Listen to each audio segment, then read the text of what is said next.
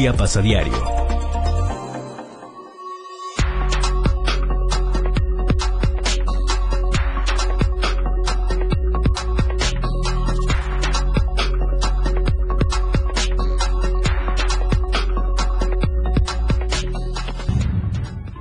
En Coita, una menor perdió la vida al recibir un disparo durante asalto a una tienda de abarrotes. Padres y madres de familia de la ESTI 131 de Tuxtla Gutiérrez exigen investigar al director por presunto desvío de recursos. El Senado de la República entregó la presea al mérito literario Rosario Castellanos a la poeta, ensayista y traductora Elsa Cross. En México, repunta Michoacán como la entidad con el mayor número de homicidios al término de febrero de 2022. Bienvenidos a Chiapas a Diario.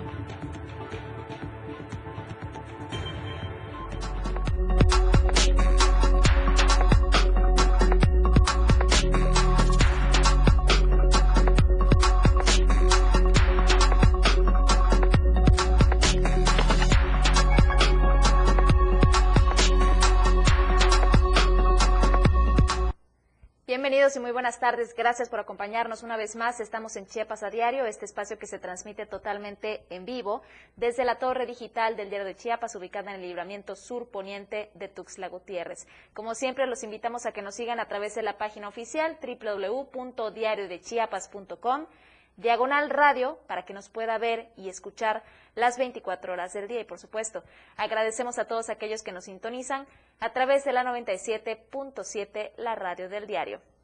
Mi nombre es Dora García de Alba. Vamos a dar inicio con toda la información de este día martes, ya 8, día 2, 2 de marzo, miércoles, perdón, una disculpa. Miércoles 2 de marzo vamos a arrancar este día con toda la información, especialmente porque es miércoles de ceniza. Y bien, respecto a algunas movilizaciones que se han realizado en las últimas horas, Continúa una, una, protesta, es el segundo día consecutivo en el que se lleva a cabo, es la protesta del ESTI 131 en, ciento, en Tuxtla Gutiérrez. Y en este caso, lo que están exigiendo ante las autoridades de la Secretaría de Educación es precisamente que el director de este centro de estudios pueda explicar acerca de unos recursos que aparentemente han sido desviados. La solicitud ha sido presentada a la Secretaría de Educación Pública Estatal y señalan que esta solapa los presuntos actos de corrupción en el nivel de secundaria técnicas, denunciaron los integrantes del Comité de Padres de Familia de la Escuela Secundaria Técnica Industrial, el ESTI 131 de Tuxtla Gutiérrez. En este caso, protestaron por segundo día consecutivo, como le mencioné, para exigir a la titular de la Secretaría de Educación, Rosaide Domínguez Ochoa, que investigue a Adalberto Palacios, quien es el director de este centro de estudios por el presunto desvío de, desvío de recursos. Ante esta situación, los padres de familia están inconformes y tomaron las instalaciones de la ESTI 131 para impedir el acceso al director y aunque acudieron las autoridades de la Secretaría de Educación Pública Estatal, se interrumpió la mesa de diálogo por los actos de violencia. Y es que hay un video que circula a través de las redes sociales en donde se observa a este grupo de padres de familia que discuten con un docente y que además, luego de esta discusión, llegaron incluso a los golpes. En su participación, el director comentó que está en la mejor disposición de trabajar, así como de dar cumplimiento a estas investigaciones y decisiones de las autoridades educativas. Durante este hecho, los elementos policíacos acudieron al centro de estudios ante el llamado de docentes que reportaron agresiones físicas hacia el director. Cabe recordar que los padres de familia de la ESTI 131, que se ubica en la colonia azteca de Tuxtla Gutiérrez, habían iniciado las manifestaciones el lunes 28 de febrero frente a la institución educativa y también frente a la Subsecretaría de Educación. Ellos en ese momento estaban exigiendo clases presenciales. Son padres que están molestos los que forzaron este acceso principal ahora de la secundaria debido a que presuntamente el director del centro se negaba a atenderlos y que impidieron también el acceso a los tutores así como el ingreso de los estudiantes. Hablando de estas instituciones educativas, una que hay que reconocer en estos momentos es el Tecnológico de Tuxtla Gutiérrez, que está celebrando su aniversario número 50. Tenemos estos detalles de nuestro compañero Eden Gómez. Informarles que el Tecnológico Nacional de México, Campus Tuxtla Gutiérrez, en conferencia de prensa, dio a conocer los pormenores de lo que será la celebración de los 50 aniversarios en este 2022. En este mismo sentido, también dio a conocer el logo conmemorativo, considerando que son más de 30 mil los egresados de esta institución educativa emblemática en Tuxtla Gutiérrez Y en el estado de Chiapas esto fue lo que dijo su director. Bueno, eh, nos da mucho gusto eh, celebrar 50 años de historia del instituto. Eh, es un instituto muy querido por la sociedad y ni se diga por quienes trabajamos ahí. Compartimos el orgullo y la responsabilidad de la educación. Y por ello hemos estado pensando en un programa de actividades que sea incluyente, que no solo sea en la institución, sino que la sociedad pueda participar y se una a los festejos. Eh, y vamos a hacer muchas actividades culturales, deportivas fuera del instituto, presentaciones en diversos escenarios. Vamos a hacer muchas invitaciones para que vayan al instituto, que vengan universidades, tecnológicos, la misma sociedad, para que se unan a los festejos. Y sobre todo la parte interesante es el programa académico, que próximamente lo vamos a presentar, un programa también muy, muy incluyente. En este mismo sentido, refirieron que se tendrán actividades deportivas, eh, académicas, entre algunas otras, con la firme intención de, obviamente, seguir abonando a que la comunidad estudiantil y de egresados pues eh, sigan teniendo esa unión que ha permitido por más de 50 años el tecnológico en Tuxtla Gutiérrez. Informó para el diario de Chiapas, Eden Gómez.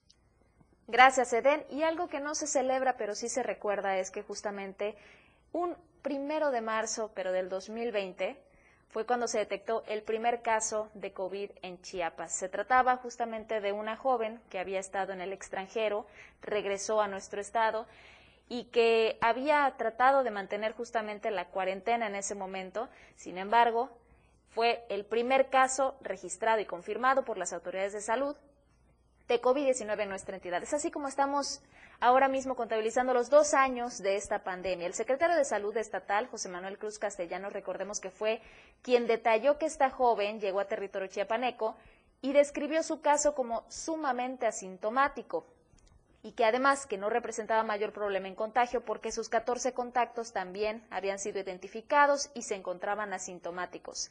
Dos años después, en plena fase 3, más de 2.500 habitantes del estado se han contagiado con este virus SARS-CoV-2 según las cifras oficiales y 1.082 personas lamentablemente han muerto como consecuencia de las complicaciones derivadas de esta enfermedad. Es cierto que nos ha golpeado de muchas formas, es lo que comentó Claudia Sánchez, al recordar los últimos 24 meses de la pandemia. En la salud, en la economía, en los empleos, en muchas formas nos pegó fuerte. Y todavía tenemos que seguir cuidándonos, eso no hay que olvidarlo. Familiares y amigos están entre sus muertos por una pandemia cuyo manejo por parte de las autoridades es polémico al día de hoy, aun cuando ya se disponen de vacunas para proteger a la población.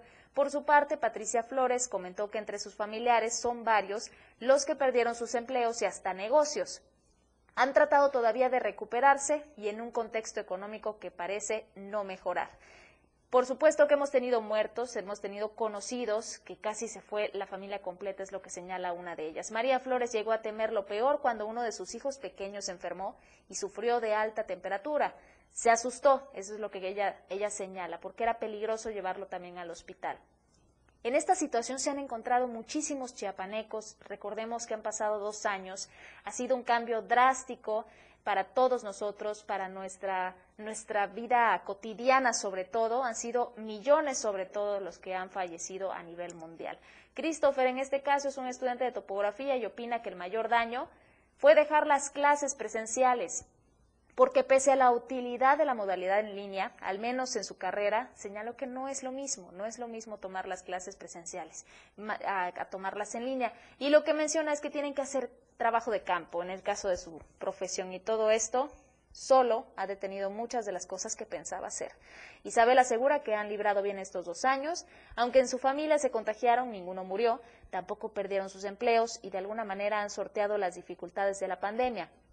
Solo que en estos momentos se pregunta si está pronto el final y si pueden volver a la normalidad que se vio interrumpida ocho semanas después de haber iniciado el 2020 que pareciera que el año 2020 y el 2021 quedaron en pausa y así continuamos todavía con esta historia respecto a la pandemia. Sin embargo, muchas actividades se han retomado, entre ellas algunas celebraciones. Por favor, recuerde siempre mantener la sana distancia y seguir todas las medidas sanitarias. En este caso, Los organizadores de los Cohuinas del Carnaval Soquecoiteco salieron a las plazas en medio de la pandemia a celebrar con danzas a pesar de estos comunicados que fueron emitidos por las autoridades para suspender cualquier evento que representara una aglomeración, que es justamente lo que estamos viendo ahora mismo en pantalla.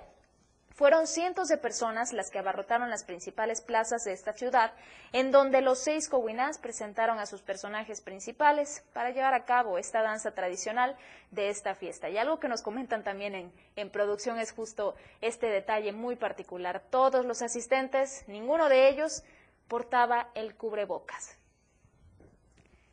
Entre estas celebraciones también se está conmemorando los 40 años del volcán Chichonal y sobre todo esta movilización que ocasionó esta erupción. Más de 100 actores se significaron los 40 años de las erupciones del volcán Chichonal en la Plaza de los Danzantes de Copainalá con la participación de los estudiantes y profesores de la Escuela de Estudios Agropecuarios Mezcalapa de la UNACH. Los alumnos de la Escuela Primaria Federal Cuauhtémoc también participaron, la secundaria Ángel Albino Corso e integrantes del Comité de Cultura Raíces de mi Pueblo.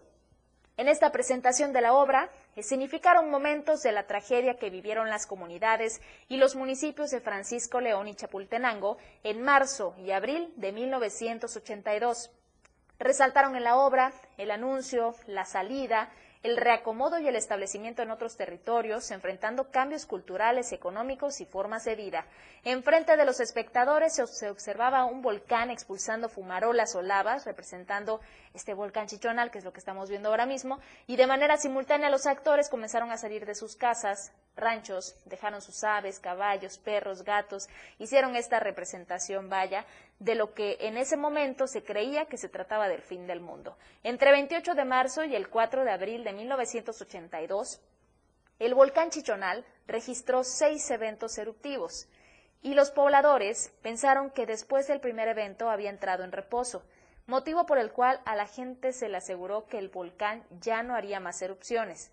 Sin embargo, el sábado 3 de abril, a seis días del primer evento explosivo, se experimentaron dos erupciones violentas. La tercera fue a las 8 con 40 minutos y la cuarta a las 10 con 30 horas. Para el domingo 4 de abril, esto desencadenó toda, toda su furia. El volcán desencadenó su furia con dos explosiones más. La penúltima y la última fueron entre la 1.39 y las 11 con 10 minutos de ese día y alcanzaron una intensidad destructora tipo 4 esto es lo que señala el doctor Laureano Reyes Gómez en su libro Los soques del volcán. Durante este evento representativo hubo fuego de luces simbolizando los relámpagos, rayos, sismos y una música de fondo de suspenso que dramatizó la obra presentada por los estudiantes de Copainalá en la Plaza de los Danzantes. También otra de las celebraciones es, por supuesto, este carnaval que se señala que también tuvo participación, estuvo presente sobre todo el PRI. En este caso, para preservar y para mantener nuestras tradiciones vivas, hubo un compromiso del Partido Revolucionario Institucional. Es por esta razón que en el caso de Rubén Antonio Suárez Quinca fue testigo del Carnaval de San Juan Chamula. Es uno de los de mayor importancia en la entidad por la mezcla de lo tradicional y lo religioso. Este carnaval de San Juan Chamula, donde es cuna además del prismo en Chiapas y que actualmente el, el presidente Juan Collazo Díaz manifestó que aquí, en ese sitio, se realiza la fiesta más tradicional de esta comunidad sotzil. En este caso se llama el Quinjimultic o Fuego Nuevo, que se celebra cuatro días antes del miércoles de ceniza, en el que se combina el misticismo católico con los ritos paganos. El carnaval dura una semana, incluye los cinco días perdidos del calendario maya, los cuales coinciden con el ciclo agrícola. En San Juan Chamula, el Quintajimultic o Fuego Nuevo es una copia de los episodios míticos del libro sagrado de los mayas, el Popol Vuh, en su liturgia, sus danzas y el vestuario de los actores. Suárez Quinca, quien fue acompañado por la secretaria general Rita Balboa Cuesta, la diputada federal Jamie Yasmín Aguilar Cifuentes, el dirigente de la CNC, José Odilon Ruiz Sánchez, el secretario de Acción Indígena, Lorenzo López Méndez, el secretario de Organización, Horacio Ruiz Ruiz, dijo que el PRI en Chiapas siempre ha tenido la lealtad de los pueblos originarios a quienes respeta en plenitud sus tradiciones, usos y costumbres. Más adelante, después de una pausa que vamos a realizar en estos momentos, le tenemos detalles también acerca de este mismo carnaval en San Juan Chamula con nuestra compañera Janet Hernández, en donde lamentablemente agredieron a una mujer indígena. Por lo pronto, los dejamos con la encuesta semanal, está disponible a través de nuestra cuenta de Twitter. Recuerde, aparecemos como arroba diario Chiapas o Chiapas oficial y por cierto, ante tanta inconsistencia en el tema de la revocación de mandato, surge esta, este interrogante. ¿Saldrás a votar el próximo 10 de abril? ¿Están preparados para el próximo 10 de abril y realizar este ejercicio democrático? Sí, no o no me interesa. Son las tres opciones de respuesta y el día viernes vamos a conocer los resultados a las 7 de la noche con nuestro compañero Efraín Meneses en Chiapas al cierre. Hacemos una pausa y regresamos. Estamos en Chiapas a diario. Continúe estando bien informado en Chiapas a diario. Las 2. Con 15 minutos. El estilo de música a tu medida. La radio del diario 97.7 FM.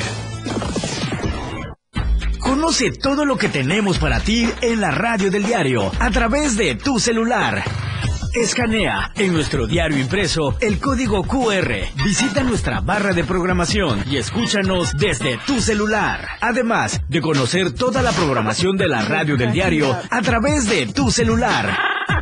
Estar informado nunca fue tan fácil, rápido y al alcance de tu mano. La radio del diario 97.7. Contigo a todos lados.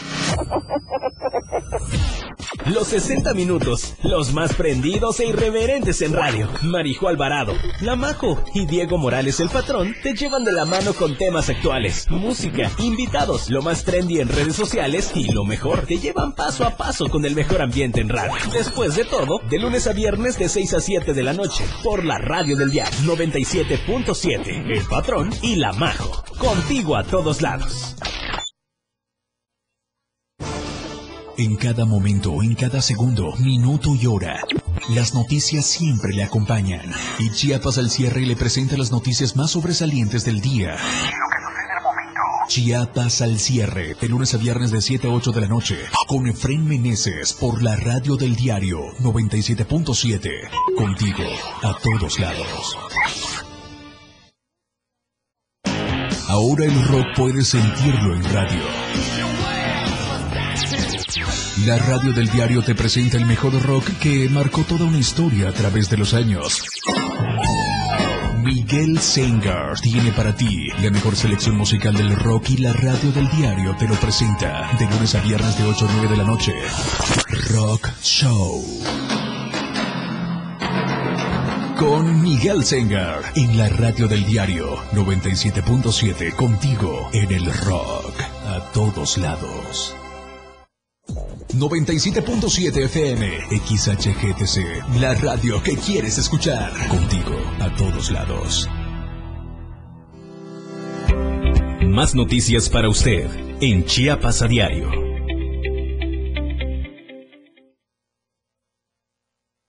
...97.7 FM... ...XHGTC... ...la radio que quieres escuchar... ...contigo a todos lados.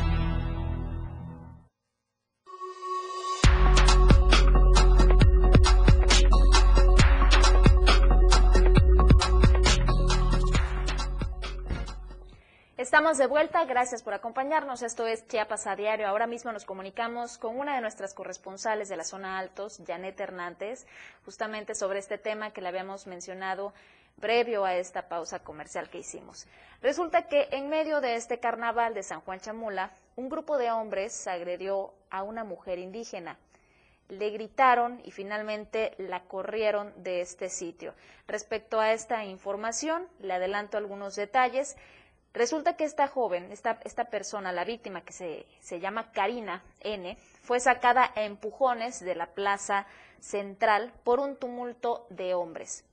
Le repito, le gritaron, la amedrentaron y la corrieron violentamente de este sitio. Pero los detalles nos los presenta de primera mano Janet Hernández. Muy buenas tardes, Janet. Es un gusto saludarte. Hola Dora, muy buenas tardes. Te saludo de San Cristóbal de las Casas para informarte que una mujer indígena fue agredida durante el cierre del carnaval esto allá en San Juan Chamula, la tarde del martes primero de marzo. La víctima de nombre Karina N fue sacada a empujones de la plaza central por un tumulto de hombres participantes de dicha celebración. Karina eh, es originaria del municipio de San Juan Chamula, pero radica en esta ciudad de San Cristóbal. Se especula que la víctima se encontraba grabando el espectáculo, acción que molestó a los carnavaleros, quienes por años han impedido y guardado secrecía de sus actos religiosos en esta temporada. A través de un video que circula en redes sociales se puede ver que el grupo enardecido de hombres la insultan con chiflidos y gritos, así también la, la manosean, pero para finalmente sacarla violentamente del lugar. En el, en el video también se puede ver cómo la mujer se protege de sus agresores, quienes se encontraban en estado de ebriedad. Según fuentes oficiales, hasta el momento la víctima no ha presentado denuncia alguna sobre esta agresión que sufriera allá en San Juan Chamula. Por su parte, el presidente municipal Juan Collazo Díaz justificó el acto diciendo que la mujer se encontraba en estado de ebriedad y drogada, por lo que fue sacada del lugar. Hasta aquí el reporte. Muy buenas tardes. Muchas gracias, Janet, por esta información. Aún, aún si esta persona se encontraba drogada, bajo los efectos de alguna bebida alcohólica, desde luego eso no justifica estos actos de violencia, la violencia con la que la corrieron. Es más, Además, hay que señalar que esta persona, Karina N., no ha presentado formalmente una denuncia ante estas agresiones, este nivel de violencia que se vivió para cerrar, para rematar este carnaval allá en el municipio de San Juan Chamula. Mientras tanto, vamos a pasar a otra información. En estos momentos intentaremos enlazarnos con nuestro compañero Javier Mendoza. Él está dándole cobertura a este día tan importante para muchos feligreses, el miércoles de ceniza. Justamente en este tipo, en estas celebraciones, quiero señalar que por lo menos eh, el dato respecto a la parroquia de Nuestra Señora de Guadalupe estarán dando justamente, eh, justamente el servicio propio del miércoles de ceniza desde las 7 de la mañana hasta las 7 de la noche. En este sentido, vamos a conocer también otros puntos en los que se han congregado los feligreses católicos para poder dar inicio con la cuaresma de este 2022. Muy buenas tardes, Francisco. Es un gusto saludarte. Te escuchamos. Adelante, te escuchamos. Hola, ¿qué tal? Muy buenas tardes, Dora. Buenas tardes a todo nuestro auditorio. Pues eh, el día de hoy, como eh, cada año, pues varios, muchísimos feligreses eh, pues empezaron a llegar a las iglesias de Tuxtla Gutiérrez. Los primeros eh, feligreses llegaron a las eh, seis y media de la mañana en eh, las primeras misas que se eh, dieron aquí en la capital del estado, precisamente en, en, la iglesia del Calvario, en donde pues se dio esta misa temprano y poco después se fueron dando las demás eh, 8 de la mañana, 9 de la mañana, y nosotros estuvimos presentes hace eh, un rato en, lo que es eh, la Catedral de San Marcos. Eh, estuvimos eh, presentes precisamente a las doce y media que dio inicio esta misa, en donde el arzobispo Gutiérrez Fabio Martínez Castilla estuvo dando presencia y pues obviamente las cenizas para todos los feligreses. Señaló que este inicio de cuaresma debe ser completamente distinto, un 2022 completamente diferente a los dos años eh, pasados en donde la pandemia del COVID-19 habría sido uno de los grandes impedimentos para eh, la realización personal.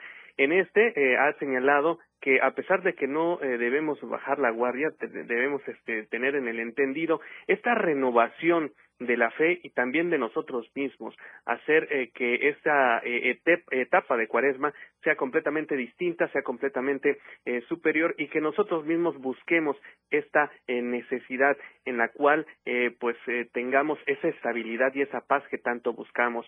Dijo que pide eh, y, realizó un llamado precisamente a la paz, no solamente aquí en el estado de Chiapas por los problemas eh, sociales que se han tenido en los últimos meses, sino también a nivel mundial, en donde desafortunadamente, pues se señaló eh, la guerra en el en el este de Europa pues está trayendo mellas. Es por eso que pidió también a todos los feligreses hacer oraciones para que esta situación de acciones bélicas sean eh, ya terminadas. Además, eh, otro de los puntos que eh, dio es eh, precisamente que desde el interior nosotros debemos hacer un cambio verdadero, iniciando por nuestras familias, esto con el fin precisamente de que se tenga un cambio de bondad en el interior de cada uno de los núcleos familiares y así poder tener una sociedad mucho más sana. Bueno, pues esta es la información que tengo para ti, Dora. Muchísimas gracias, gracias por estos detalles, también por estas imágenes. Esto fue lo que se vivió al menos en Tuxtla Gutiérrez y a lo largo del día también se seguirá, se continuará con este tipo de oficios religiosos este miércoles de ceniza. Que bien, como bien lo menciona justamente el arzobispo de Tuxtla Gutiérrez, que reine la paz y sobre todo la bondad entre todos nosotros, especialmente porque hay que recordar el propósito de la cuaresma, que es este tiempo de preparación respecto a la muerte y la resurrección de Cristo en la Pascua. Así que estaremos pendientes. Entre otros eventos, marzo, por cierto, ha sido un mes y será un mes lleno de actividades. Justamente en Villacorso, dentro de estas actividades culturales que están por realizarse en el marco de la tradicional Feria Villacorso del Carnaval 2022, en honor a la Virgen del Rosario, el presidente municipal Robertonio Orozco Aguilar inauguró esta Expo Ganadera 2022. Estuvo acompañado del alcalde de Villaflores, Mariano Rosales Suart, así como el presidente de la Asociación Ganadera Local, Adrián García de la Piedra. El alcalde recorrió los pasillos de las exposiciones, tanto de ganados bovinos como en los stands, donde se exhiben estos productos agrícolas, pecuarios e industriales. Le dio la bienvenida a Adrián García de la Piedra, agradeció al presidente por todos estos apoyos que han aterrizado a esa asociación ganadera. Tony Orozco dijo que hoy están trabajando para impulsar y fortalecer a los sectores productivos de la sociedad con el firme propósito de generar mejor calidad de vida en los villacorsenses. Tienen claro también que el impulso y el fomento a las tradiciones y a la cultura de este pueblo es lo que les permite engrandecer sus orígenes y de esta forma fortalecer todos los sectores sociales del municipio. Hoy Villacorso, como bien lo señala, está de fiesta y esto es resultado de un gran esfuerzo del pueblo y de las instituciones gubernamentales. Hablando de trabajos que se están realizando en otros municipios, por ejemplo en Tecpatán se está llevando a cabo un proyecto en el cual están en la búsqueda de regularizar los ecotaxis. Este proyecto de regularización de los ecotaxis en Tepatán se puso en marcha y se colocaron 150 calcomanías del padrón de igual número de unidades. El presidente municipal, Jorge Guzmán López, fue un gestor incansable para que este padrón de este transporte fuese una realidad. Agradeció, por supuesto, la disposición del gobernador Rutilio Escandón Cadenas y del secretario de Movilidad, Aquiles Espinosa García. A este evento asistieron Aide Zulema Arbizu Hernández, quien es presidenta del DIF en Tecpatán, Armando Cruz Montesinos, delegado de Gobierno, Federico de Jesús Infante Espinacho, delegado de Transporte, César Marín Gómez, delegado del DIF 3 en Mezcalapa, Nora González Castillejos, síndico municipal, regidores, dueños de ecotaxis, entre otros invitados quienes fueron testigos de esta regularización de los ecotaxis en el municipio de Tecpatán. En lo que va de este 2022, de enero 2021 hasta el 2022, hasta donde llevamos esta cuenta en México, de 13 pasamos a 18 millones de personas quienes están ganando un salario mínimo, lo cual es preocupante, dadas las cifras que se han presentado de algunos alimentos, algunos productos que forman parte de la canasta básica que van cada día en aumento, de 13 a 18 millones. Esta es la cifra que hemos alcanzado hasta este 2022. Tenemos la información con nuestro compañero Ainer González. Del 2021 al 2022, el número de trabajadoras y trabajadores mexicanos que perciben un salario mínimo incrementó de 13 millones 165.956 a 19.028.666, esto de acuerdo con la encuesta nacional de ocupación y empleo del Instituto Nacional de Estadística y Geografía. Con esta variable, el INEGI destaca que en un solo año alrededor de 5.862.710 trabajadores mexicanos modificaron su nivel de ingreso, siendo la compensación de un salario mínimo la remuneración económica la de mayor amplitud en el país. Además, la encuesta refiere que los trabajadores mexicanos que perciben más de uno o hasta dos salarios mínimos pasó de los 18.523.107 a los 17.959.557, mientras que los trabajadores y trabajadoras mexicanos que ganaban más de dos o hasta tres salarios mínimos cambió de los 7.159.349 a los 5.670.356. En este contexto, el instituto remarca que la tasa de trabajo asalariado representa a la población que percibe un sueldo, salario o jornada por actividades realizadas de parte de la unidad económica para la que trabaja. En este sentido, la INOE también indica que de enero de este año 2.1 millones de personas estaban desempleadas, en comparación con enero de 2021, donde la población desocupada se redujo a 418 mil personas y la tasa de desocupación fue menor en un punto porcentual. En el caso de Chiapas, el INEGI expone que de enero de 2021 a enero de 2022 la población económicamente activa aumentó un 0.9%, esto tras pasar de los 96.8 a los 97.7 puntos porcentuales. La encuesta señala que hasta el cuarto trimestre de 2021, Chiapas registró una población económicamente activa de 2.158.405 personas de 15 años y más, de los cuales 1.584.269 personas dijo trabajar en el sector de la informalidad, mientras que 932.000 personas indicó tener un trabajo asalariado. Para Diario de Chiapas, Ainer González. Muchas gracias, Ainer. Tenemos que hacer una pausa. Son las 2 con 30 minutos. Estamos en Chiapas a diario. La noticia regresa después del corte. 97.7 La radio del diario. Más música en tu radio. Lanzando nuestra señal desde la torre digital del diario de Chiapas. Libramiento Surponiente 1999. 97.7 Desde Tuxtla Gutiérrez, Chiapas, México. XHGTC, la radio del diario. Contacto directo 961-612-2860. Cabina 961-612-2860. Escúchanos también en línea. www.diariodechiapas.com Diagonal Radio. 97.7. La radio del diario. Más música en tu radio. Las 2 con 31 minutos. 2 de marzo. El miércoles de ceniza es un día santo cristiano de oración y ayuno, siendo considerado el primer día de cuaresma de acuerdo a los calendarios litúrgicos católico y anglicano, correspondiente a las seis semanas de penitencia antes de la Pascua o el periodo de 40 días previo a la Semana Santa. La palabra ceniza proviene del latín incinis, que significa o representa el producto de la combustión de un elemento material por el fuego. Simbólicamente representa la muerte, la humildad y penitencia. Esta es una aportación cultural de la radio del diario 97.7 FM, contigo a todos lados. Chiapas es poseedora de una belleza natural sin rival en todo México. Una gran selva, un impresionante cañón, manglares y playas únicas, además de paradisiacas caídas de agua, visten a nuestro estado con el encanto único de la naturaleza. Chiapas es el estado más al sur de México, la última frontera de nuestro país. Aquí, en este rincón, que también fue el último territorio en añadirse a la República, se encuentra un paraíso de bellezas naturales listo para ser explorado. Ven y disfruta lo que Chiapas tiene para ti. 97.7, la radio del diario, contigo a todos lados. La radio del diario 97.7 FM. Para comenzar tu fin de semana con estilo, suelta el beat. Toda la música que se genera en los mejores clubs del mundo.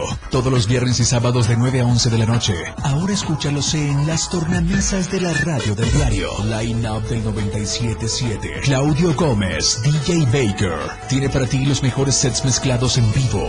Lo mejor de la música electrónica con DJ Baker. En la radio del diario 97.7. Contigo a todos lados. Todas las noticias por la radio del diario. Ya regresamos, seguimos en Chiapas a diario con toda la información de este miércoles 2 de marzo. Y por cierto, le comentábamos antes de esta pausa comercial acerca de este incremento en la población que ha pasado a percibir un salario mínimo de 13 a 18 millones. Aquí surge la ironía con la siguiente información. Y es que mientras que muchos se encuentran cada vez más limitados de recursos, pues bien, incrementa la demanda por autos seminuevos en Chiapas. Hay que tener siempre muy presente nuestras finanzas, sobre todo tener una buena, buena educación financiera al respecto y comenzar a tomar algunas precauciones. En este caso, la venta de carros ha ido en aumento en la entidad chiapaneca, pero los seminuevos. Es la información de nuestro compañero Ainer González. La venta de carros nuevos en la entidad chiapaneca y a nivel nacional ha ido a la baja debido a la crisis económica por la pandemia del COVID-19. No obstante, para otros negocios, esta situación ha sido la oportunidad perfecta para elevar sus ventas. Esto sucede con las empresas dedicadas a la comercialización de autos seminuevos, los cuales han registrado un incremento en cuanto a sus ventas, logrando sacar del inventario entre 10 a 15 vehículos por establecimiento, Así lo indicó Jorge Antonio Flores Alfaro, delegado de la Asociación Nacional de Comerciantes en Automóviles y Camiones Nuevos y Usados en Chiapas. Sin embargo, el delegado señaló que desde la asociación se ha prevenido a la población de la delincuencia organizada, quien ha visto una oportunidad de negocios en este giro comercial, por lo que cada vez son más los vehículos de procedencia ilícita los que se ofertan. Por ello, recomendó a la ciudadanía acudir a empresas establecidas para no caer en algún tipo de fraude. La venta de vehículos en Chiapas sigue reportando bajas considerables para la industria automotriz. Esto así lo señala también la Asociación Mexicana de Distribuidores de Automotores, quien expone que de 2020 al 2021 Chiapas registró una variación de 12.8% en la venta de automóviles ligeros. De esta forma, refiere que durante 2021 se comercializaron 14.240 unidades en el estado de Chiapas, siendo los automóviles subcompactos como el March de la Nissan, Rio de la Kia y Aveo de la General Motors las marcas más vendidas. Sin embargo, la asociación expone en su reporte que el 2021 sería el periodo con menor ventas en los últimos 10 años, considerando que desde el 2011 no se reportaba una baja considerable en adquisición de vehículos, año que cerró con la venta total de 15.000 561 autos nuevos en la entidad. Para Diario de Chiapas, Ainer González.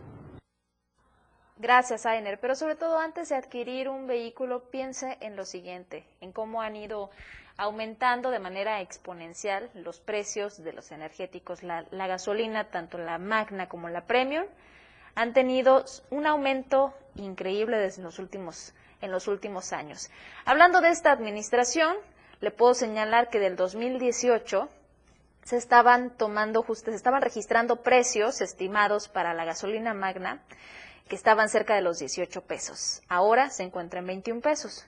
En el 2018 la premium estaba en 19.8, pero ahora está rondando los 23 pesos con 24 centavos. Este es uno de los incrementos que vamos a ver más adelante. Es uno de los tantos que van a empezar a surgir. También en la canasta básica, uno de los productos que ha ido en, aumento ha sido el huevo, cada día más caro. Esta es la información también de nuestro compañero Ainer González.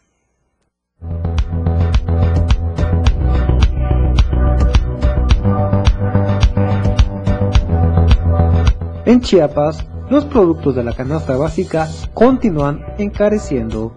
Hasta en 21 pesos con 9 centavos se encuentra la gasolina magna en establecimientos del estado de Chiapas, mientras que la gasolina premium se oferta hasta los 23 pesos con 24 centavos por litro, un incremento entre 50 centavos hasta un peso al cierre del mes de enero de este año. Esto de acuerdo a los precios establecidos por la Comisión Reguladora de Energía.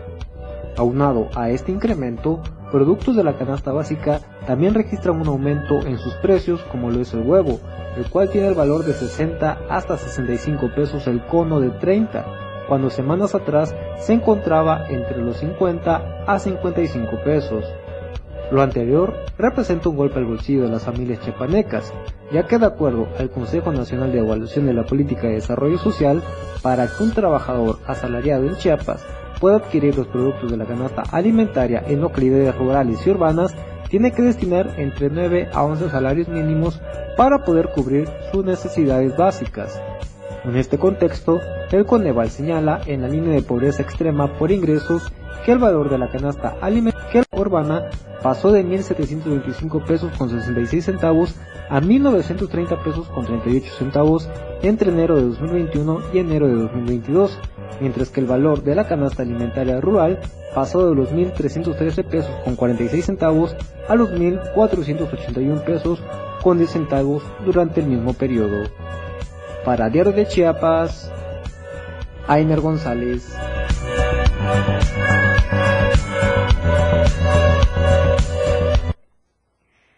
Preocupante esta información, tomando en cuenta sobre todo lo que se registraba. No estamos ni siquiera hablando de una década atrás, por lo menos seis años atrás estaban los precios de la gasolina cerca de los 13, 14 pesos. Hoy estamos hablando de que no bajan de los 20.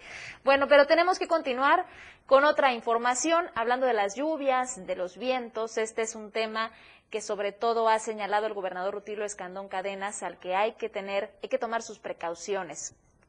En Ostoacán, por lo menos, y en Mezcalapa, hay que tomar precauciones. Indicó que van a continuar las lluvias en el norte del estado. Además, en todo el estado hay fuertes vientos, por lo que reitera este llamado a seguirse cuidando, alejarse de los márgenes de los ríos y también de las montañas. Escuchemos. Y seguimos insistiendo.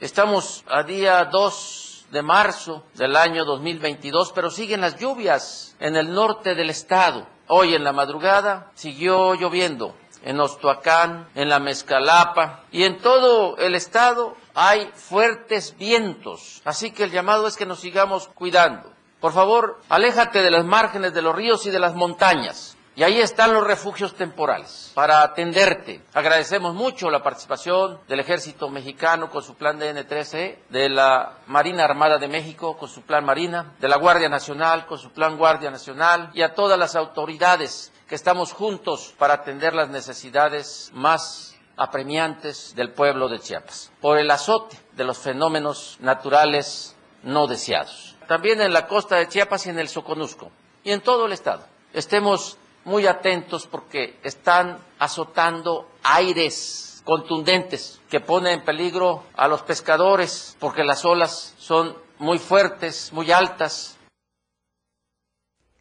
ya que lo acaba de mencionar el gobernador del estado, hablando de las aguas de mar, una gran noticia es que descartaron contaminación por marea roja después de realizar algunos estudios. Debido a que estos análisis para declarar, detectar algas nocivas en las aguas de mar de la zona costa de la entidad resultaron negativos, la Secretaría de Salud del estado anunció que la población chiapaneca puede consumir moluscos bivaldos, e de doble concha, ya que no se detectó contaminación por marea roja. En días pasados, el personal de la Dirección de Protección contra Riesgos Sanitarios tomó una serie de muestras de agua de mar a lo largo de la zona costera, así como de alimentos, es decir, moluscos, las cuales fueron procesados por el Laboratorio Estatal de Salud Pública.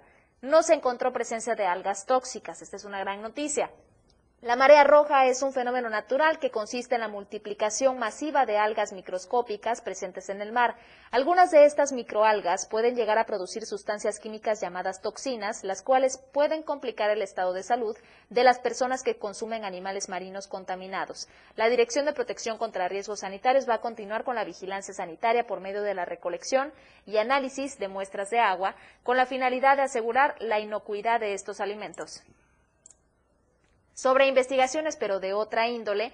Justo el Centro de Derechos Humanos Fray Bartolomé de las Casas está desestimando algunas investigaciones. Las cuestiona sobre todo. Señalan que en el caso de Johnny Ronay Chacón González, este ejemplifica los vicios en los procesos de investigación que conducen a las injusticias, porque pese a no existir pruebas suficientes para acreditar su responsabilidad, fue encarcelado. Lo ocurrido con Johnny Ronay Chacón González ha demostrado la falta de debilidad, de debida diligencia, objetividad y lealtad en estas investigaciones. Para el Fraiba, durante el último juicio oral, quedó evidenciada la falta de expertise de los supuestos peritos, así como la validez científica de estos dictámenes. Además, no existen pruebas suficientes, es lo que ellos apuntan, para acreditar la responsabilidad de Johnny Ronay Chacón González. Al respecto, se trata de este joven de 22 años, el que vemos ahora mismo en pantalla, quien buscaba prepararse para ser ingeniero mecánico automotriz, pero esta búsqueda se vio interrumpida cuando fue detenido de manera ilegal en un retén colocado en la entrada de Tuxtla Gutiérrez en marzo de 2019, cuando regresaba de hacer una tarea de la universidad y fue acusado de ser integrante de un grupo criminal en posesión de armas de uso exclusivo del ejército. Dentro de esta carpeta de investigación mencionan que hay evidencias de violaciones a derechos humanos que fueron cometidos en contra de este joven de 22 años, como la detención ilegal, la tortura e incluso los tratos crueles e inhumanos a los que ha sido sometido. Vamos a irnos a una pausa comercial. Este es el último espacio, el último bloque que tenemos todavía de Chiapas a diario. Sin embargo, los invitamos a que se mantengan en sintonía a través de nuestras plataformas, a través de la 97.7, la radio del diario. Porque usted tiene el derecho de estar bien informado. Chiapas a diario. 97.7. La radio del diario 977. Las 2. Con 45 minutos. El espacio para niños de 0 a 100 años ya está aquí. Un espacio donde la magia de la imaginación crea grandes historias. Relatos, cuentos, música y mucha diversión. Y disfruta de un mundo único que la radio del diario tiene para ti. El momento de abrir la cajita mágica. Toda la magia está contigo. Todos los domingos de 11 a 12 del día. En la cajita mágica. La radio del diario 97.7 contigo a todos lados.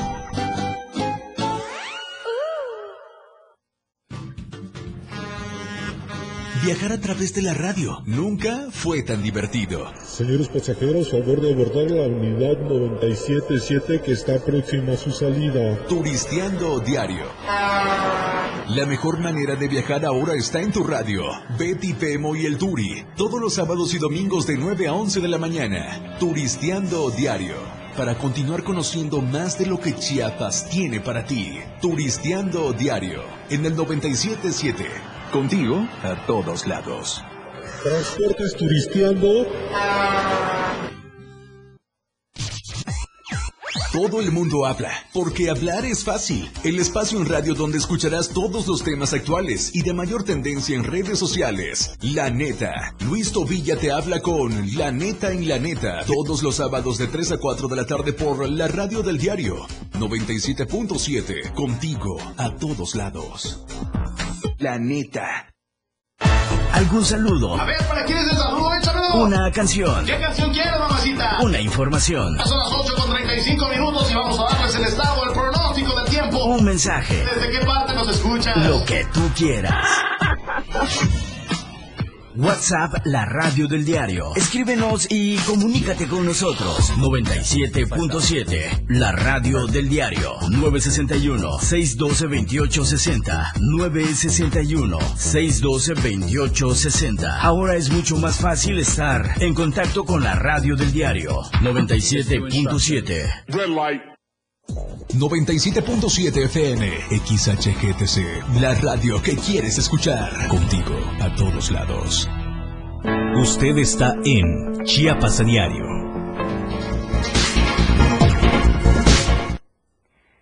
Seguimos con Chiapas a diario con esta información que le vamos a presentar que preocupa sobre todo por los niveles de inseguridad y de violencia que se viven a lo largo de todo el territorio chiapaneco. Estamos tratando de comunicarnos ahora mismo con nuestro compañero Marcos Ramos respecto a esta situación en la que unos sujetos que iban a bordo de una motocicleta el tipo de escena que ya hemos escuchado también en otros puntos de, Chiapas, ultimaron a una persona en Cintalapa. Todos los detalles nos lo comparte nuestro compañero corresponsal. Marcos Ramos, es un gusto saludarte, te escuchamos.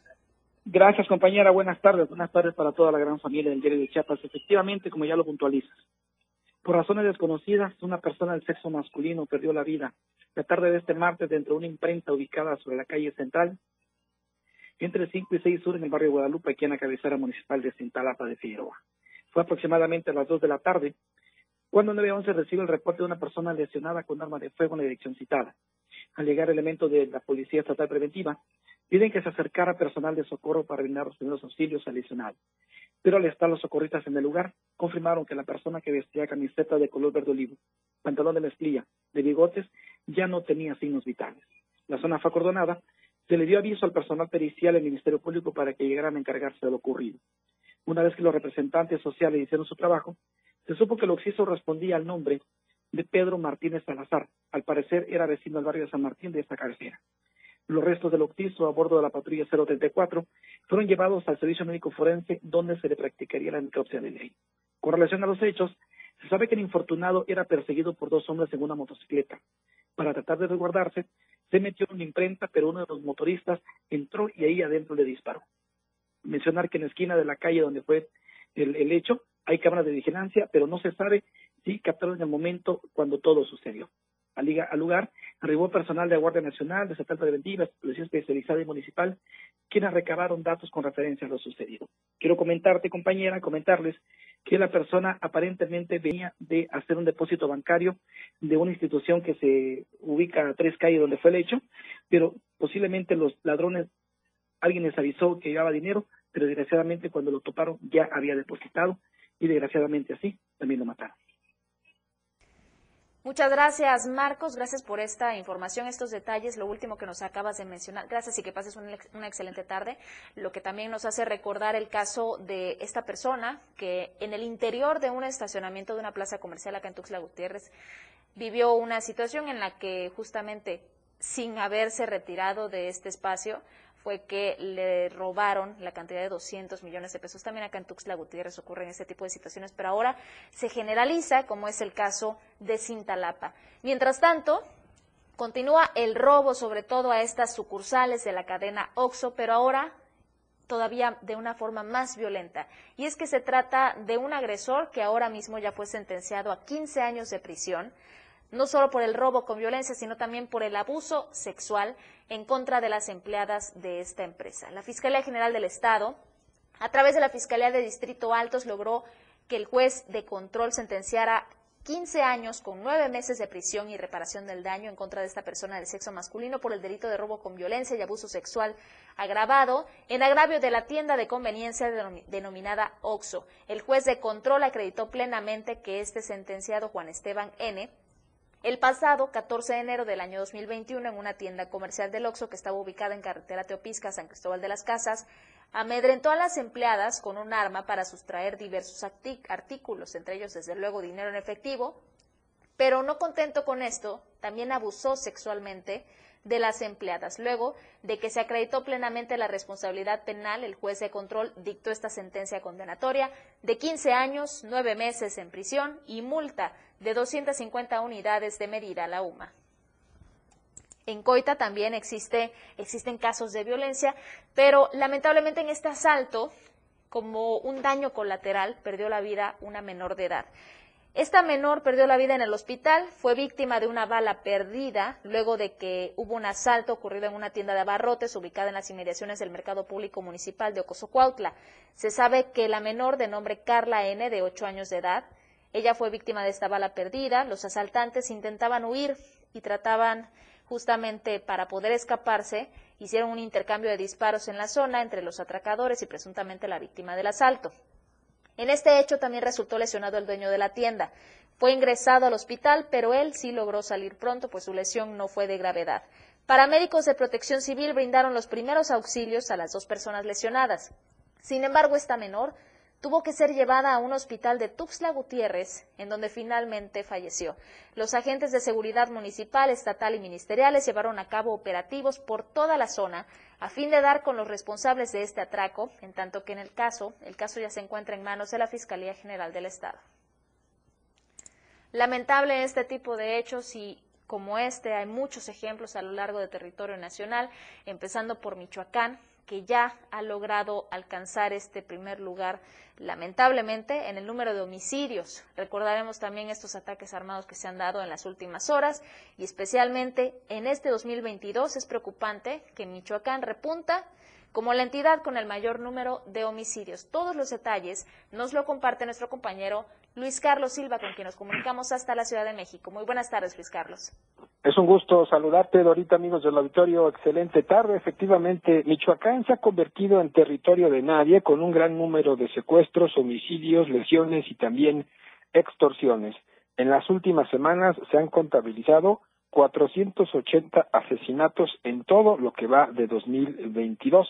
Es decir, en 59 días el promedio de homicidios en esta entidad de la zona eh, pues del Bajío un poco hacia el occidente es de 8.1 crímenes cada día. Comentarte que ya supera al estado de Guanajuato y sus principales ciudades como son Salamanca, Irapuato y Celaya, que también representan un sitio de alto riesgo, no solamente para quienes transitan, sino para quienes viven en esas entidades.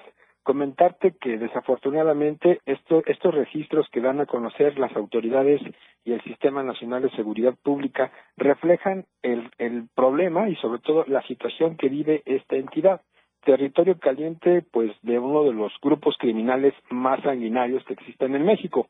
Estamos hablando del cártel Jalisco Nueva Generación y también de grupos de guerreros unidos, así como el cártel de eh, pues una asociación delictiva que, eh, que, en su momento eh, operaba en la zona del Bajío y que correspondía al Marro.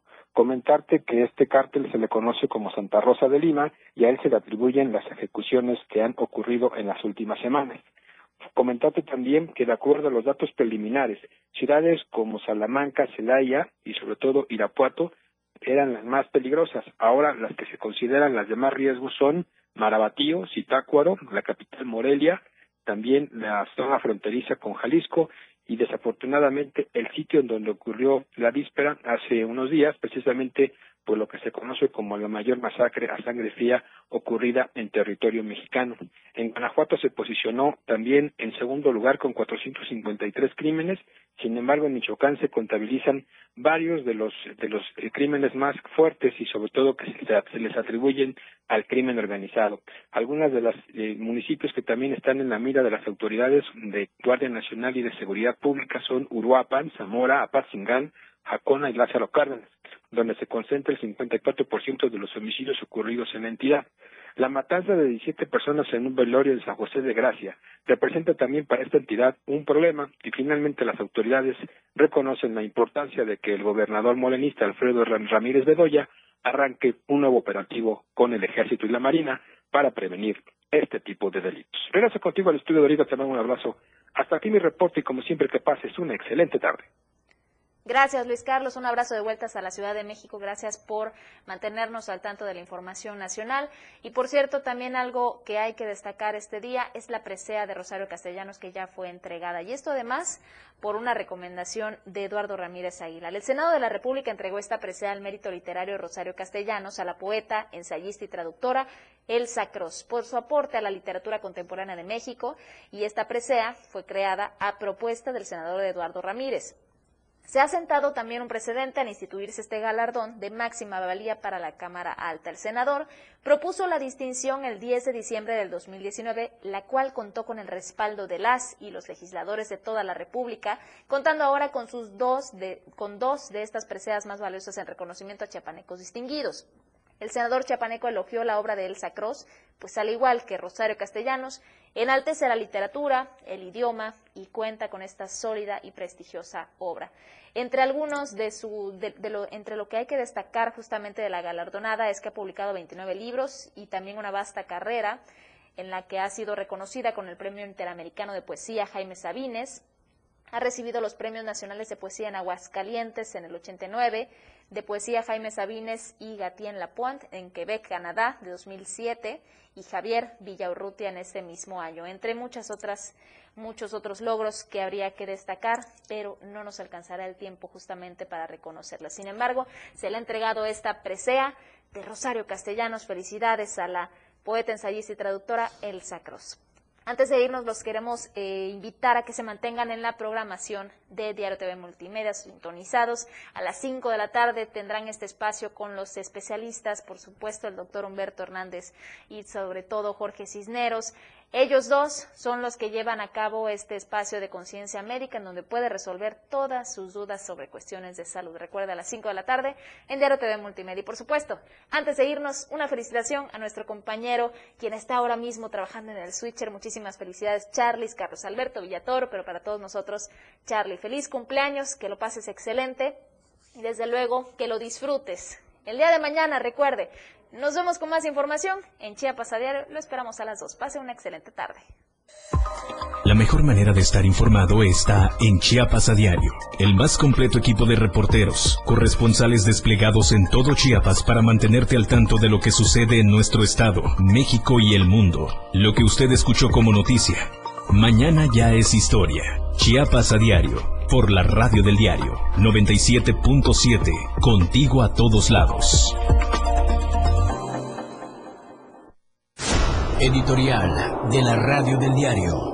Si existen en la política chiapaneca dos personajes que han utilizado los cargos públicos para resolver sus asuntos de dinero, son la Solvera, madre e hija. Son dos oportunistas que están en cualquier lugar que huela a negocio. Lo mismo en Mezcalapa que en la zona norte, en el Congreso del Estado o en la CTM. María de Jesús Olvera Mejía, la madre, ha sido demandada por distintos delitos como motín,